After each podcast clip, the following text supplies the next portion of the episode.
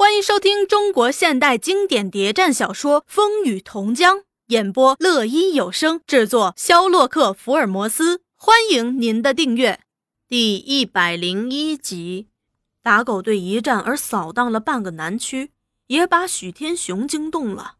他找许大姑、许大头到议事厅来议论这件事儿，颇为感慨地说：“想不到今日的南区竟成三分天下。”大头冷冷地说：“出了这共产党打狗队，对我也很不利呀。”大姑却说：“为什么不利呀？他们打的不也是乡团队许为民？”大头笑道：“呵，大姑啊，你只知其一，不知其二啊！你知道这打狗队是谁干的？就是我们的死对头下下墓的许三多。”大家听了都吃惊。许大头又道。我已派人去密查过，连日来夏夏木很忙碌，许三多、许三福这一帮人都不在村上，有些人在山上也鬼鬼祟祟的，人不离枪，开了好些荒地，重修青霞寺茶园，搭了不少草棚，看来有盘踞青霞山之意。许天雄对这消息特别的感兴趣，想当年他羽毛未丰时也曾落草青霞。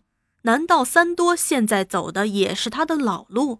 许大姑以如此机密大事被许大头抢先一步打听出来，有点不服，故意挑衅：“你怎知道打狗队是他们的？”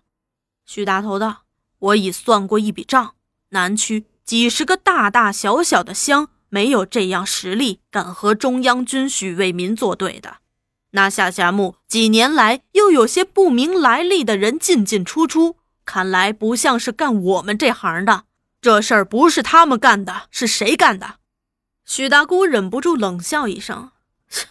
大头也不服输：“反正是他们干的。”许天雄也说：“三多为人，我多少了解一些，深水游不上，浅水难待，反正要出点什么事儿啊。”就没想到他干的是红的，现在他也做起世界来了，我们该有个对策。我当初主张的是和，现在也还是。你们都和上了，联合开虚的事儿早办了，听说没出什么事儿。现在他们和中央军许卫民有事儿，我和许天才也是对头，叫大敌当前，要进一步合作，就有更好的理由。大头却不同意。现在三多羽毛未丰，还不至于得罪我们。要合作量也不难，只怕有一天他们做大，我们吃亏。一龙二虎总不是办法。况且他们走的，我们走的，又不是在一条路上。这话很叫许天雄赏识，他频频点头，却不表示什么。大姑有和三多讲和的主张由来已久，他想下下墓也是大姓大乡。同在青霞山中，对双方都有威胁。打了几十年强弱防，一直没把他打下去。看来要对方低头也不容易，不如就和了。一则可以免去后患，再则双方和了以后，对三多等人也可以动以利害，把他们拉过来，这样许天雄的江山就可以坐稳。大姑这种心思，大头不是没有察觉，他也另有自己的想法。成为许天雄得力助手后，他原以为可以顺利的当上山寨驸马，将来继承大业。他对许天雄百依百从，卖力拼命，想取得他完全信任，却没想到对手许大姑却是这样一个难以对付的角色。他自己有自己的打算，不把他放在眼里，别说招个他当驸马，甚至于还设法把他挤走。他想。大姑不是不想把我挤走，只是飞虎队还在我手中，无法动。又想，他热衷于和下下木讲和，也有个人打算。万一合成，下下木人马上统一上下木，大姑实力做大，我的末日也到了。到底他们是近亲，不比我这个沾了许字边的人。因此，一边主张和，一边就主张维持现状。多年来一直在为这问题反复未决，现在大事迫上来了，这问题必须重议，而争论也展开了。当下大姑忙说：“不和的许三多，万一许为民勾结中央军向我进攻，又怎么办？”许天雄点点头：“嗯，也是问题。”许大姑接着说：“我们和夏夏木都是一条龙脉传下的子孙，到底一杆笔写不出两个许字儿。他不走我们的路，走歪路也难怪。山林自古就出英雄豪杰，你不要他们。”拉上一把，他们就找别的出路去了。要是早讲和了，他们到了我们这一边，也许不至于出这个麻烦。不过呀，现在和也还不迟。我不相信天下人不喜欢金银财富的，和我们走有了好处，他们就会离开那条路。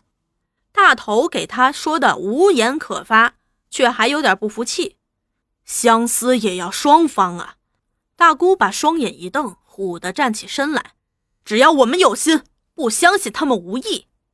那许天雄一时也拿不定主意，见许大姑说的那样有信心，也只好表示能把三多拉过来，我也不反对。大姑说有办法，就把这件事交给你去办。大姑便派他的亲信徐果到下夏木来找三多，说：“大姑有事儿，想找三多哥谈谈。”这时。老黄、三多、三福、打狗队队员都在山上，老白、小许、庆娘、杏花等一班人已回大同，只留下二白和从大同来的武装人员参加老黄在青霞寺主办的游击训练班。夏夏木把这消息送上山后，三多就问老黄该怎么办。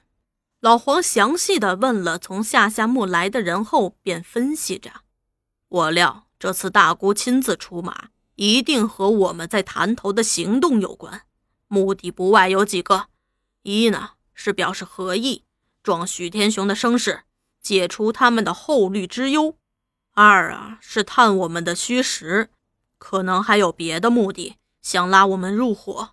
不管怎样，面对共同敌人，许天雄还是可以利用的，最低限度可以利用他们之间的矛盾，让他们来个鬼打鬼。狗咬狗，却不能过分相信他们，更不能暴露自己的虚实。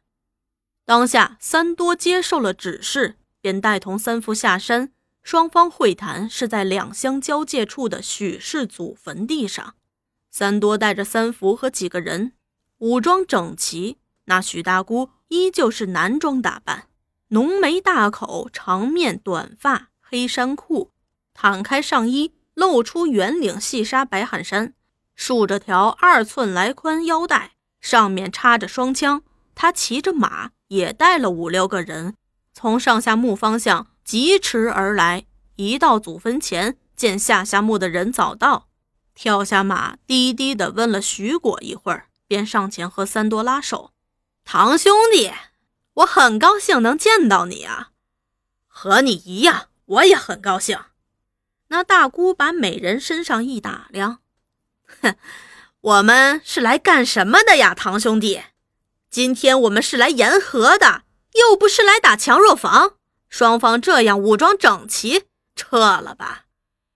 说着，为了表示大方，把双枪除下，交给徐果，一摆手，那几个随从人员远远退下。三多心想，十几年来未见面，那鼎鼎大名的许大姑。竟然是这么个人，却有点丈夫气概。他大方，我也不能小气，也把匣子枪除下，交给三福，一摆手，三福等一干人也远远退下。